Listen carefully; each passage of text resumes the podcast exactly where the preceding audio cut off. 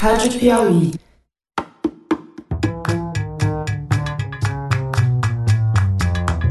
Sejam bem-vindos ao Maria Vai com as Outras, o podcast sobre mulher e mercado de trabalho da revista Piauí. Eu sou a Branca Viana.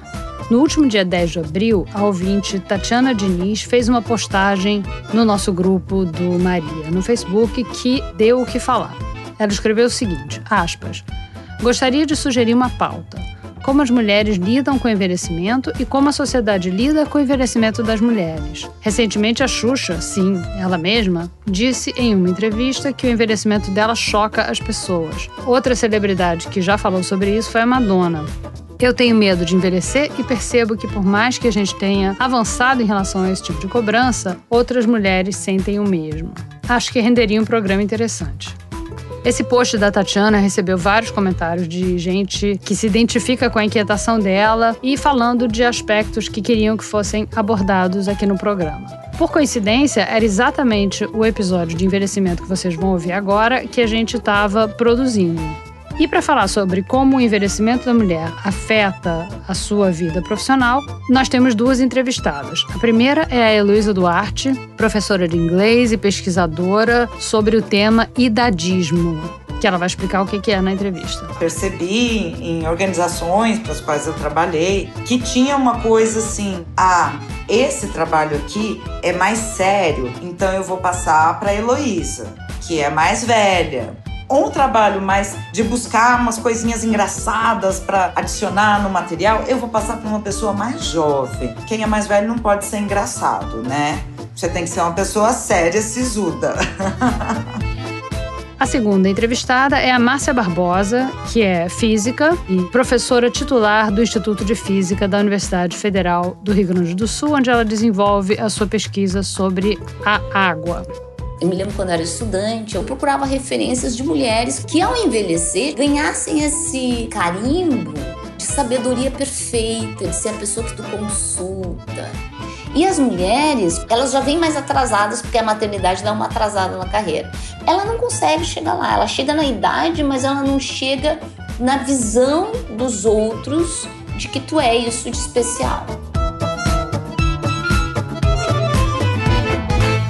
Bom, meu nome é Heloísa Duarte, eu tenho 44 anos, caminhando para 45. Eu sou jornalista de formação, mas sou professora de inglês e trabalho com ensino de inglês há mais de 25 anos e sou escritora de materiais, também de livros de leitura para o ensino de inglês.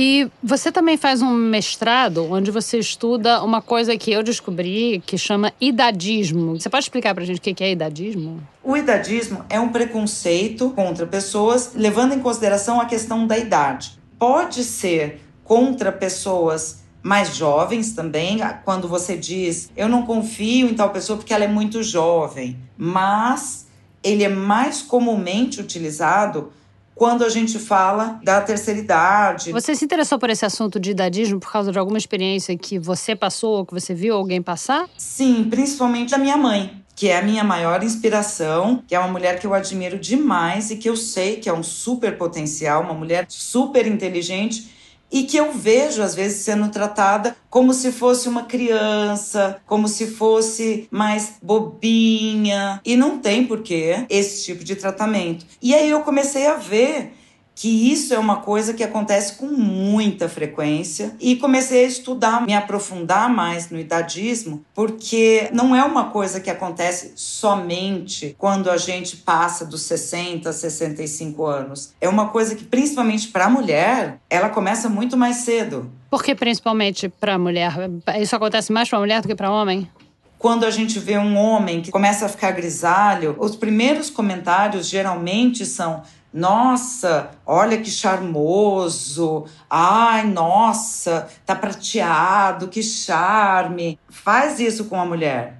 Uma mulher que deixe o cabelo branco, ela não é charmosa, ai que prateada, né? Ela é desleixada. Ai, como tá envelhecendo. Nossa, por que, que você não tinge o cabelo? Isso sem contar uma ida à farmácia Assim, uma ida à farmácia te conta tudo que se tem para saber de idadismo contra a mulher. porque você vai ter uma gama de produtos, alguns até inimagináveis, falando não fique velha. Você tem vários produtos anti-idade. Não é um produto super hidratante ou um produto anti-rugas. Ok, não. São produtos anti-idade. Como se isso fosse possível, né?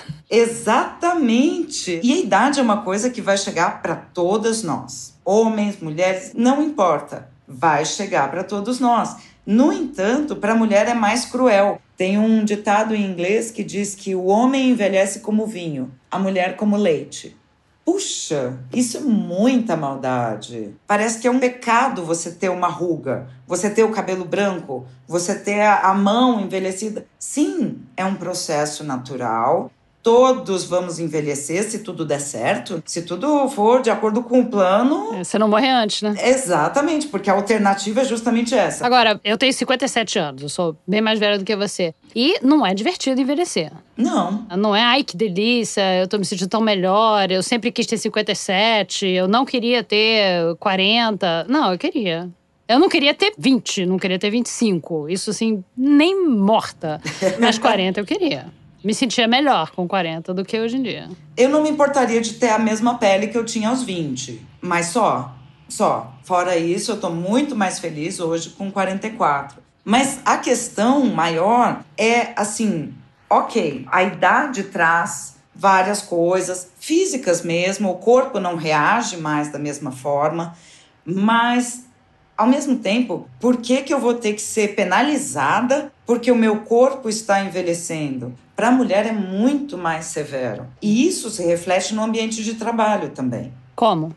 Porque a mulher que deixa a idade aparecer naturalmente, ela tende a receber uma carga diferente no trabalho. Tipo, ah, talvez ela esteja muito velha para esse trabalho, há um ano decidi que chega de tinta na minha vida. Eu tenho cabelo branco desde os 15, então já tinha muito tempo de tinta, cansei, enjoei, falei: ah, não. Cortei bem curtinho e deixei meu cabelo tom natural dele. Os ouvintes não estão te vendo, né? Você tem o cabelo bem curto, com uma franja assim, e teu cabelo é grisalho. Meu cabelo é totalmente grisalho e quando eu cortei, foi um corte bem radical, né? O que geralmente falam the big chop quando a pessoa às vezes está querendo se livrar de uma química. No meu caso, foi para me livrar da cor artificial. Não é minha, então eu não quero. A hora que eu quiser, eu deixo ele crescer. E essa questão também de, ai, mulher depois de certa idade não pode deixar o cabelo comprido, né? Tem isso, é verdade. Eu tinha esquecido dessa história.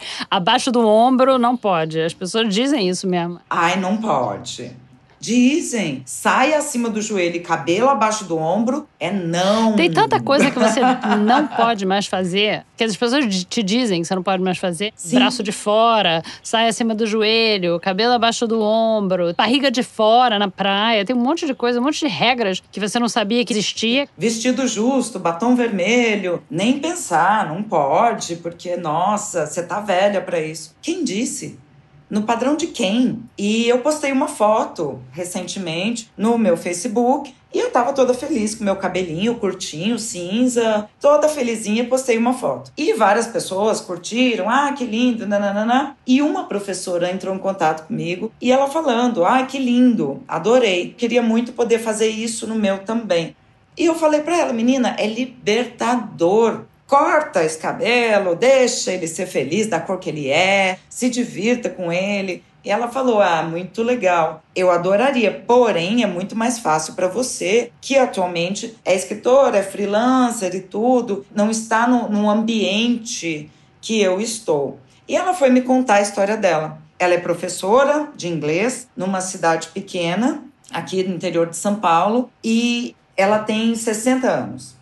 Desde que ela fez 60, ela começou a notar diferenças na forma como ela estava sendo tratada na instituição. Então, turma de adolescente, ah, não, talvez não, porque esse livro que a gente usa com os adolescentes tem muito recurso online, tem app, talvez não seja muito a praia dela. E ela usa mil apps, ela controla as finanças, as calorias, ela controla a vida dela com apps, mas não para dar aula, ai, talvez ela esteja um pouco velha para isso. Ela tá perdendo turmas, ela só recebe turmas que não usem esses materiais tão moderninhos, que ela amaria usar, ela já pirou nos materiais, pensando em mil aulas legais, mas eles não passam essas turmas para ela. E com você isso já aconteceu? Você sentiu diferença antes e depois de você deixar o cabelo grisalho? Olha, eu sentia diferença, mas não de pessoas que trabalhavam diretamente comigo. Né? Sempre aquela coisa, nossa, como você é corajosa, porque ai, porque envelhece, né? Nossa, muito obrigada. Fico muito tocada pelo seu maravilhoso elogio. Muito obrigada. Eu tenho coragem de envelhecer. Ai, que bonitinho. Tenho, porque lembra qual é a outra opção, né? Eu continuo preferindo envelhecer. Percebi em organizações para as quais eu trabalhei que tinha uma coisa assim: ah, esse trabalho aqui é mais sério, então eu vou passar para Heloísa, que é mais velha. Ou um trabalho mais divertido, de buscar umas coisinhas engraçadas para adicionar no material, eu vou passar para uma pessoa mais jovem. Porque quem é mais velho não pode ser engraçado, né? Você tem que ser uma pessoa séria, sisuda. Na tua pós-graduação, você estuda idadismo e eu queria te perguntar uma coisa que uma amiga minha, que é terapeuta de casal nos Estados Unidos. Ela é brasileira, mas ela mora nos Estados Unidos desde bem jovem. Foi para ela fazer faculdade, nunca mais voltou. Ela trabalha com casais é, americanos e brasileiros e tem muitas amigas no Brasil e muitas amigas nos Estados Unidos. E ela disse que ela sente uma enorme diferença com relação à percepção da idade da mulher entre Brasil e Estados Unidos. Ela diz que as amigas dela aqui no Brasil, quase todas são separadas dos maridos, quase todas os maridos casaram de novo com mulheres mais jovens e quase todas não se casaram outra vez e não têm relacionamentos, não têm namorado, não têm mais vida sexual e que isso é considerado normal, assim, quer dizer, é o que elas esperam. Elas se espantam com o espanto dessa minha amiga. E ela diz que as amigas dela americanas, que muitas também já se separaram, porque nessa idade com 60, 60 e poucos é normal você ter tido mais de um casamento, mas que as amigas americanas dela, quem não casou de novo, tem namorado, tem vários namorados, não se considera velha, enfim. E os maridos, de um modo geral, não casaram de novo com mulheres metade da idade delas. Você sente isso nas pessoas com quem você tem contato pelo mundo? Com certeza. Eu acho que a gente tem um componente machista também atuando nessa história da mulher brasileira envelhecer. Porque existe todo aquele estereótipo da mulher brasileira. Jovem, linda, cabelão, né, um corpo maravilhoso e jovem.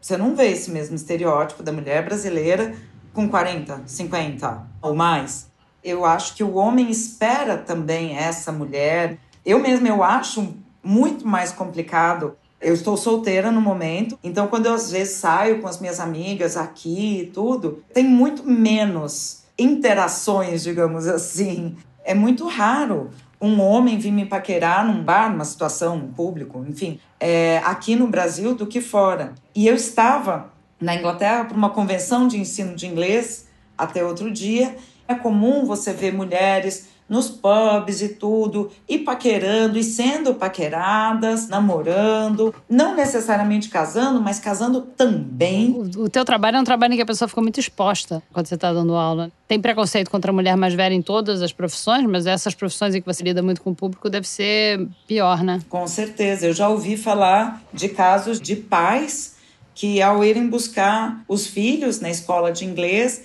e os filhos pequenos, sete anos mais ou menos, viram a professora, que estava brincando com eles, sentada no chão e tal, de rodinha com as crianças, e ela tem 65, 66, por aí. E os pais foram conversar com a coordenadora, que será que ela é a melhor professora para as crianças? Porque talvez uma professora mais jovem, quem sabe? E puxa vida. E aí que eu comecei a pesquisar mais como isso afeta a mulher na vida social, no ambiente de trabalho, principalmente, e é muito cruel com a gente. Então, esse trabalho que eu tenho feito do meu mestrado e tenho dado várias palestras e tudo, é muito voltado para educar a criança. Porque existem pesquisas que demonstram que a criança aprende tudo que está em volta dela com muita rapidez. Então, quando a gente vai analisar coisas que foram feitas especialmente para crianças, como por exemplo, um desenho da Disney, me conta da Branca de Neve. O que, que acontece com a madrasta da Branca de Neve quando ela resolve assumir que ela é malvadona? Ela é verdade, é. ela vira uma bruxa velhinha toda encarquilhada, né? Ela era uma mulher linda, má, porém linda, que fica se olhando no espelho. Que tinha a questão do espelho, espelho meu, quem é mais linda do que eu. E aí, na hora de ficar malvadona e assumir essa cara dela de eu sou malvada mesmo, me deixe, o que, que ela faz? Ela fica velha. É verdade, ela vira uma velha com verruga no nariz. E... É... Eu nunca tinha pensado na Branca de Neve e sua madrasta, nesse sentido.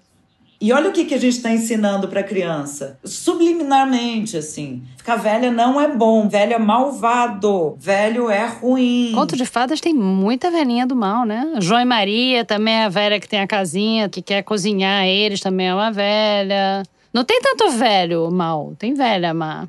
Tem, é. Aí você já vê. Sexismo com idadismo juntinhos de mãos dadas. E existe muito a coisa assim do velho, ou ele está quase morrendo, ou é o idoso que está correndo uma maratona aos 115 anos. Está escalando o Everest de skate de costas. Está fazendo uma coisa incrível ou está quase morrendo. Você não tem um meio termo. Assim, a pessoa que está indo ao cinema com os amigos, com os filhos, sei lá, está é, indo no restaurante, está trabalhando, está indo ao mercado, está tá tocando a vida, pegando ônibus, tá no aeroporto. Você não vê isso. É sempre ou está com os netos e no momento que os netos não estão presentes, essa pessoa não existe mais. Tirou o neto, tirou a Esse vida. Esse é um debate que teve agora esses últimos dias no Facebook do Maria Vai com as Outras. Algumas pessoas comentando sobre a escolha de não ter filhos e a consequência de não ter filhos, que é você não ter netos, né? E aí algumas pessoas diziam: não, eu tenho 45, nunca quis ter filho, tô ótima, é isso mesmo. E outra pessoa: ah, eu nunca tive filho, mas. E eu nunca me arrependi de não ter filho, mas agora que eu tenho 50 e tanto, eu gostaria de ter neto e eu nunca vou ter, isso me chateia. Como é que é isso para você? E como é que você vê isso no ambiente de trabalho? A reação costuma ser quando alguém me pergunta, eu com 44, ah, você tem filhos? E eu respondo não. Parece muito com a reação da pessoa que me falou que o cabelo me deixava velha, sabe? É sempre assim uma reação de, ai, coitada. Oi, pera, eu nunca quis ter filhos. Meu ex-marido queria, eu não queria. Nos separamos por outros motivos, mas talvez esse também tenha ajudado. Sabe? Não quero, nunca quis e continuo não querendo. Então, bom, essa questão de netos para mim é muito semelhante à questão de filhos. Eu nunca quis filhos e continuo não querendo. E também não quero netos. Então, se é uma mulher sem filhos, divorciada, de cabelo grisalho e curto, minha filha, o que, que você está esperando da sua vida? Que você se joga num lago logo. É bem isso, porque não é normal uma mulher fazer isso. E eu, o que a gente tem que mostrar é que é normal, a gente pode fazer o que a gente quiser. É, tudo é normal. E também quem quiser pintar e quiser fazer botox, e quiser fazer plástico e se sentir melhor assim, também ok, é, tá tudo certo. É, Exato. É porque tem que ter outra opção, né? A opção botox, plástica, academia e coloração não pode ser a única opção. E é, né? Eu quero ter todas as opções possíveis e mais algumas que eu ainda vou imaginar. E se me der vontade, eu vou fazer. Então hoje eu tô com esse cabelo, com essa ideia. Se daqui a um mês eu mudar de ideia, puxa, eu quero ter o direito de poder me permitir fazer o que eu bem entender. E minhas amigas e outras mulheres também, sem ninguém vir me ditar uma regra de, ah, porque você tem essa idade, você não pode isso, ou porque você tem essa idade, você precisa aquilo. Obrigada, Elo, pela entrevista. Imagina. Vamos agora à nossa segunda entrevistada. Eu sou Márcia Barbosa, sou física, sou da Academia Brasileira de Ciências, tenho 59 anos e eu sempre gosto de dizer que eu sou filha da escola pública brasileira.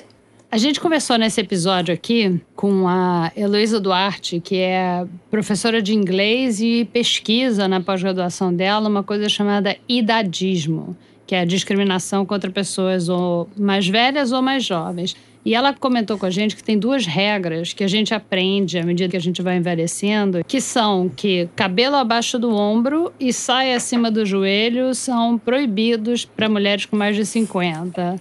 Você tem 59 e você descumpre essas duas regras, né? Então eu queria saber por quê e qual a reação das pessoas. Minha mãe até hoje fica esperando que eu vire uma senhora e use uma saia abaixo do joelho, e meu pai, igualmente, fica esperando que eu passe a usar um cabelo mais curto e deixe o cabelo todo grisalho. Mas eu me recuso a fazer isso. Eu acho que eu estou salvando a minha vida não sendo uma senhora. Vou explicar por quê. Tem um artigo do Machine Experiment que eles fizeram um experimento com pessoas perguntando se elas tivessem que optar por atropelar quem é que elas iriam salvar. E a última pessoa que elas salvam é uma mulher idosa. Elas só não perdem a mulher idosa para bandido. Mas como ninguém anda de camiseta escrito bandido na rua, eu quero me salvar, portanto eu não quero parecer uma mulher idosa. Tá? Isso não foi um experimento pequeno, foi feito com 40 milhões de perguntas e mais de um milhão de pessoas, 233 países. Ou seja, quando eles forem desenhar a máquina autodirigível, vai ser baseado nisso aí. E eu quero sobreviver. Essas pessoas que acham que mulher velha eh, não serve mais para nada, elas têm uma visão do que está acontecendo na nossa sociedade. A menopausa é uma travessia, tu deixa de ter mercado para relacionamento total e completo. Não tem mais, acabou ali, ó, é a menopausa. Você pode explicar e... isso um pouco melhor? De é assim, deixa ó, de ter mercado? Deixa de ter mercado. Tu vai para sites de relacionamento, ninguém quer mulher nessa faixa etária. Ela é. deixa de ter mercado. Ah, mas o homem mais velho não, ele atravessa as fronteiras sem sofrer nenhuma transição abrupta nisso. Tu te dê parte do resto das mulheres, assim. Esses dias eu estava conversando com uma colega muito mais jovem e ela disse assim: "Nossa, que maravilha essa coisa pós-menopausa. Tu não vai ter mais nenhum dos obstáculos que as mulheres têm. Sabe assim, como se eu tivesse virado homem.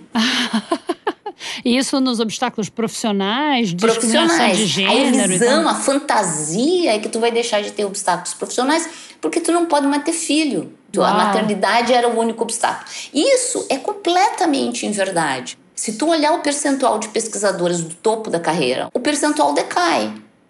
Vocês entendem? Assim, não adianta tu não poder mais ter filho. Tu vai continuar sofrendo preconceito, sim. Eu me lembro quando eu era estudante, eu olhava os três fundadores do Instituto, o Instituto de Física foi fundado por três caras, e eles eram aquelas referências que as pessoas viam buscar ideias, que diziam as coisas a gente ouvia. Eu procurava referências de mulheres que, ao envelhecer, ganhassem esse carimbo de sabedoria perfeita, de ser a pessoa que tu consulta.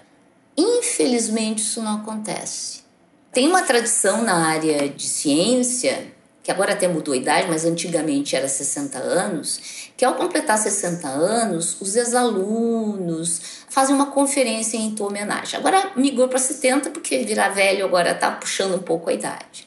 Eu nunca ouvi falar de uma conferência de 60 anos para uma mulher. Uau! Mas homem é comum, assim, não precisa nem ser muito especial. Aí, quando muda para 70, aí esquece as mulheres, porque elas vão sair antes que como elas já atingiram o teto de cristal, elas não têm, elas não vão conseguir subir mais. É. Uma medida desse fenômeno de que as mulheres têm outros caminhos, quando a gente olhou na academia, que todo mundo é velho lá dentro, né? Na Academia Brasileira de Ciências, a gente verificou que as mulheres que estão na academia, quase todas têm bolsa de pesquisa, que significa que continuam ativas em pesquisa. Mas os homens têm um percentual enorme que não tem mais bolsa de pesquisa. Ou seja, eles foram fazer um pouco outra coisa do que pesquisa. A maioria deles ou se aposentou ou foi para administração.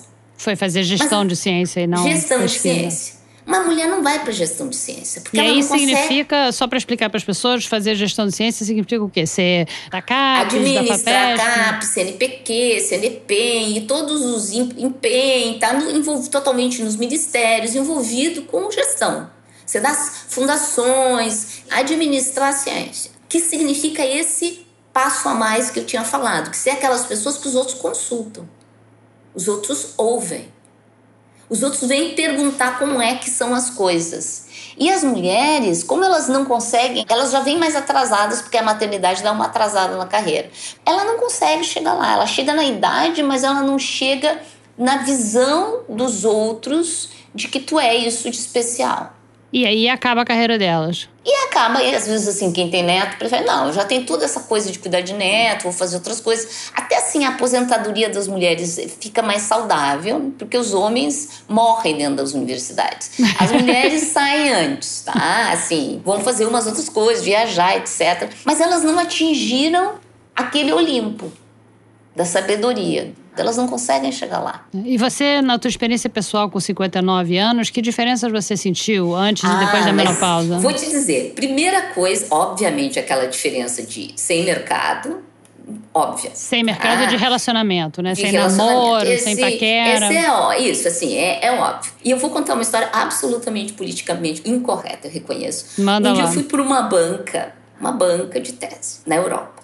Cheguei na banca, até o fundo vi os caras que estavam compondo, que eu não conhecia. E um deles realmente era uma pessoa muito interessante. Fiquei, nossa, e o cara tava me olhando, me olhando, eu já me achei, né? Sabe assim, que, nossa, eu sou toda poderosa. Aí quando cheguei lá, fui apertar a mão de cada um deles, e esse cara em particular apertou a minha mão e disse assim: que prazer te conhecer. Fiz todo o meu doutorado baseado no teu trabalho. Sabe assim, abriu um buraco no chão, eu entendi. Eu passei o limiar da menopausa. Eu sabia que eu tinha entrado nessa faixa. Mas eu não assumo, como eu não virei a tia da saia comprida e o cabelo grisalho, eu também não tenho muito direito de entrar nesse grupo das sabedorias. Eu já tô muito velho, 59 anos é a idade de tu começar a ser assim. Eu não vou ser essa pessoa. Isso para mim já é muito claro. As pessoas vêm com uma pessoa que faz muita coisa, que é louca, que vai fazer tudo o que quer, vai fazer as mudanças políticas, entende? É diferente, é mais revolucionário do que ser a pessoa que tu tem confiança. Uhum. A pessoa que pela credibilidade tu vai lá e pergunta como é que eu vou fazer isso? Como é que eu vou. Continuo me explicando o meu trabalho. Tu entende assim? Eu continuo sofrendo de men explaining. Tá? E não é só de colega que vive querendo me explicar o que eu faço ou dizer que o que eu faço é irrelevante. É do motorista de táxi. Então, assim, é assim, eu sento no táxi, aí quando eu digo o que faço, trabalho em água, ou vou falar, trabalho em gênero, eles vêm me explicar por que, que isso é assim, assim, assim. E passo o resto da viagem me explicando. Eles vêm te explicar a física da água. É, o que, que ele acha. Então, assim, eu não consegui, com a idade, ter uma pequena esperança que eu tinha. Quem sabe quando eu ficar mais velha as pessoas vão me respeitar mais. Não vai rolar. Eu não ganhei essa estrelinha. Tá? Então eu tenho que continuar lutando com as armas que eu tenho. Tá? De brigar, incentivar e, e pegar um belo martelo e quebrar esse telhado de vidro. É. E também dizer para as mulheres: olha, não se limitem, não, não acabou a vida. Tem alguma coisa que te surpreendeu na idade? Alguma coisa que você não sabia que ia acontecer e aconteceu? Vou dizer uma coisa triste da idade. Eu não sabia que eu ia ter que fazer opções. Idade traz duas coisas, tá? Primeiro, opções. Isso me surpreendeu. Assim, eu não posso agora me dar o luxo de pensar que eu posso resolver todos os problemas do mundo. Eu não tenho tempo mais para isso. Uhum. Eu vou ter que fazer opções que eu nunca fiz. Agora eu tenho que pensar, não, eu vou focar em alguma coisa porque eu tenho X anos ainda de vida útil científica. Isso é limitador, isso é angustiante, porque tem muita coisa interessante para fazer. E eu tenho essa fome de fazer coisa interessante. Mas a segunda coisa que também me surpreendeu, que a idade traz, é que não ficou mais fácil. Nada ficou mais fácil. É. Eu continuo sendo interrompida, continuo explicando meu trabalho, não melhorou. Eu tinha uma esperança, não, agora que eu ganhei, cada coisa que eu fui ganhando, eu disse, não, agora vai ser moleza a minha vida. Não é moleza.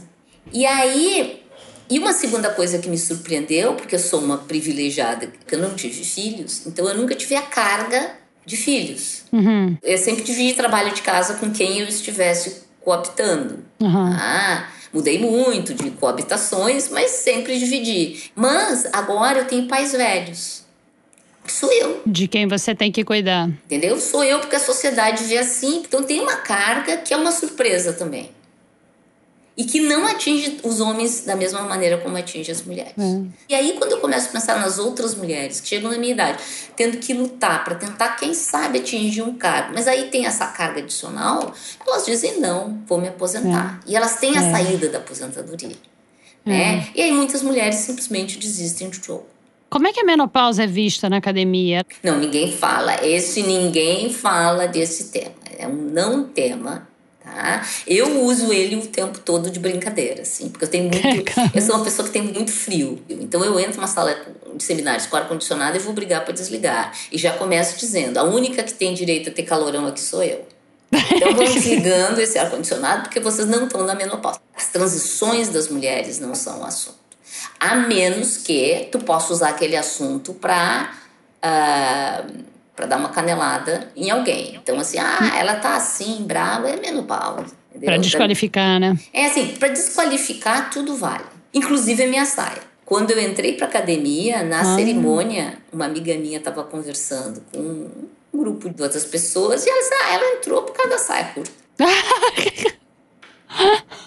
Eu sempre digo, apesar da saia curta, eu entrei. Você entende? Assim, é o tempo todo. Então a idade é mais, mais uma coisa. Eu acho que a gente devia explicar aqui para os ouvintes que não te conhecem por que, que você usa mini saia.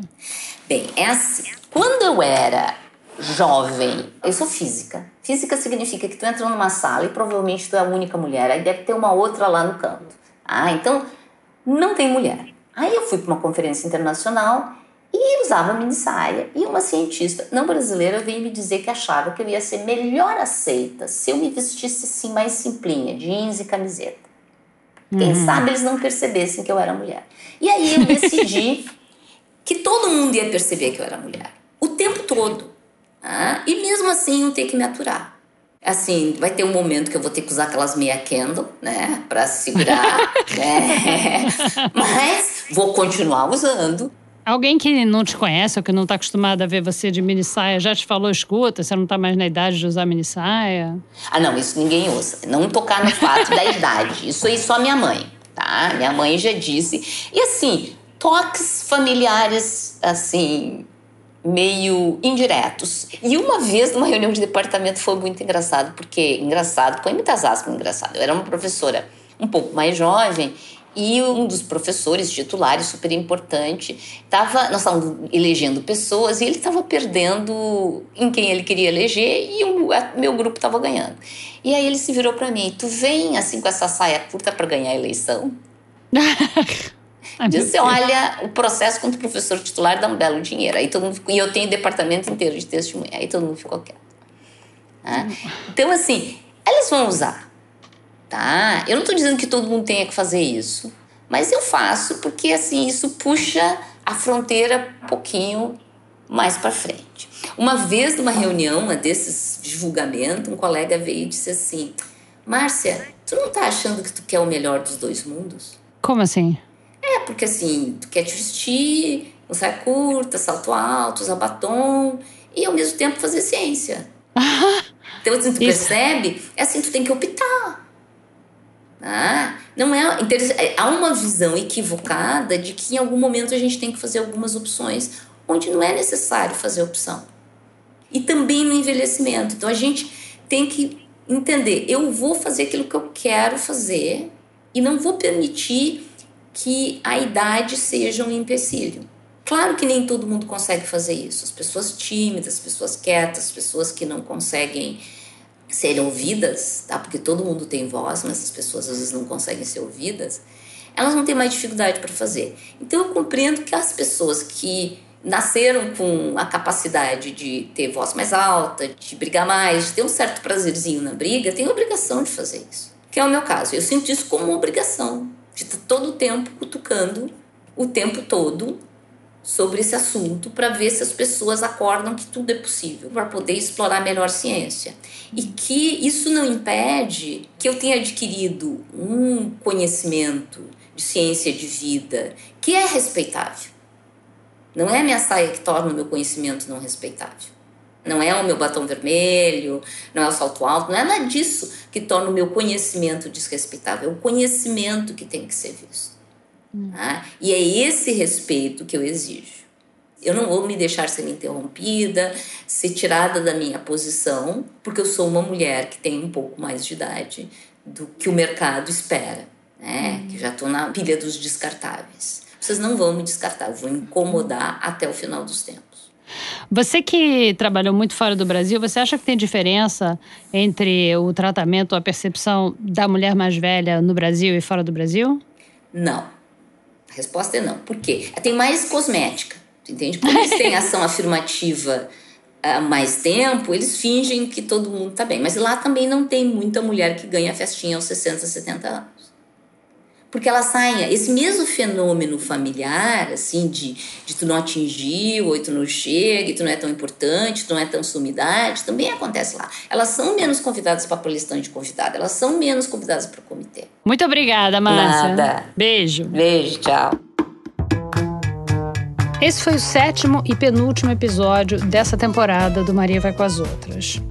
É, eu sei que vocês vão ficar com saudades e a gente também vai ficar com saudades, mas não falta muito pra gente começar a terceira temporada. É só esperar um pouquinho enquanto a gente produz os episódios. Já tá tudo engatilhado.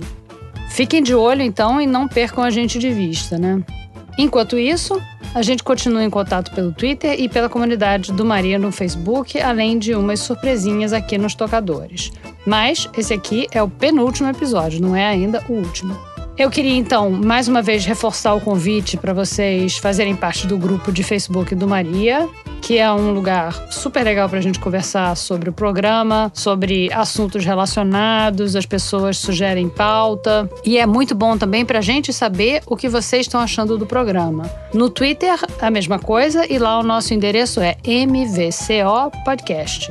E foi lá no Twitter que o ouvinte Lúcio Flauzino Júnior me pediu para dar um salve para ele. Então, salve Lúcio. E ele diz o seguinte, aspas, curto demais o podcast e aprendo cada vez mais a tentar ser um homem melhor e auxiliar as mulheres na busca por igualdade, fecha aspas. Vai com fé, Lúcio, a gente precisa de aliados. A gente teve também muito retorno sobre o último episódio, que foi sobre ciclo menstrual pelo e-mail, que é Maria vai com as outras, arroba revistapiauí.com.br, a Thaís Galvão escreveu que Aspas, um aspecto importante não abordado no Maria é o custo financeiro da menstruação para as mulheres, que, como todos sabem, ganham menos, aumentando esse impacto. Para as mulheres pobres e que dependem do custeio dos maridos, essa demanda é uma humilhação mensal. Tanto é um problema que, mesmo em países ricos, há políticas para isso o sistema de saúde inglês vai começar a disponibilizar absorventes. Fecha aspas.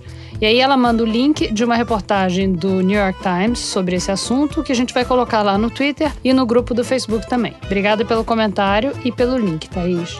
Agora, nem todo mundo curtiu o programa de menstruação. A Ellen Barros, por exemplo, disse no Facebook que achou o episódio, aspas, fraco comparado aos demais, fecha aspas. Ela disse que ela teve a sensação de que as entrevistadas ficaram, aspas, muito no esquema de resposta ah, é assim mesmo, fazer o quê? Ela sentiu falta de relatos de mulheres que sofrem de verdade com a menstruação e de mulheres que procuram lutar contra o tabu que existe sobre esse tema. E, Ellen, eu acho que você tem razão, faltou o ponto de vista de alguém que tivesse passado por situações mais complicadas do que aquelas descritas pelas nossas convidadas. Teve também mais de uma pessoa que achou o episódio sobre menstruação superficial, que achou que faltou uma discussão mais profunda sobre o assunto. O que eu posso dizer sobre isso por enquanto é que esses comentários me deram o que pensar, me fizeram ouvir de novo aquele episódio pensando nisso e isso será levado em conta na produção dos próximos episódios do Maria e na próxima temporada. A gente fez um teaser do programa sobre menstruação, falando sobre a primeira menstruação das ouvintes, que rendeu uma corrente muito interessante no Twitter. É muito bom a gente compartilhar essas experiências para saber que você não está louca, saber que certas coisas não acontecem só com a gente. Então, quem tiver vontade de escrever sobre a sua relação com o envelhecimento, quais são os seus medos, anseios, quais são os seus desejos, é muito bem-vindo para conversar com a gente. Pode mandar um áudio para a gente pelo Facebook, pode mandar e-mail e-mail, pode mandar áudio por e-mail também. A gente adora receber áudio, porque aí a gente pode usar a própria voz da pessoa no programa. Então, por favor, mandem. O programa de hoje vai ficando por aqui. O Maria Vai com as Outras é um podcast da revista Piauí, é dirigido pela Paula Scarpim e produzido pela Mari Faria. Esse episódio teve a colaboração do Rafael Conkle, que fez as nossas transcrições. Nossos engenheiros de som são o Dani Di e o Luca Mendes, que nos gravam no estúdio Rastro. Quem nos edita é a Mari Romano. O responsável pela finalização e mixagem é o João Jabassi. E a responsável pela coordenação digital é a Keren Moraes. Eu sou a Branca Viana. A gente volta daqui a duas semanas. Aí sim, será o último episódio dessa temporada, a partir das 5 da manhã. Obrigada.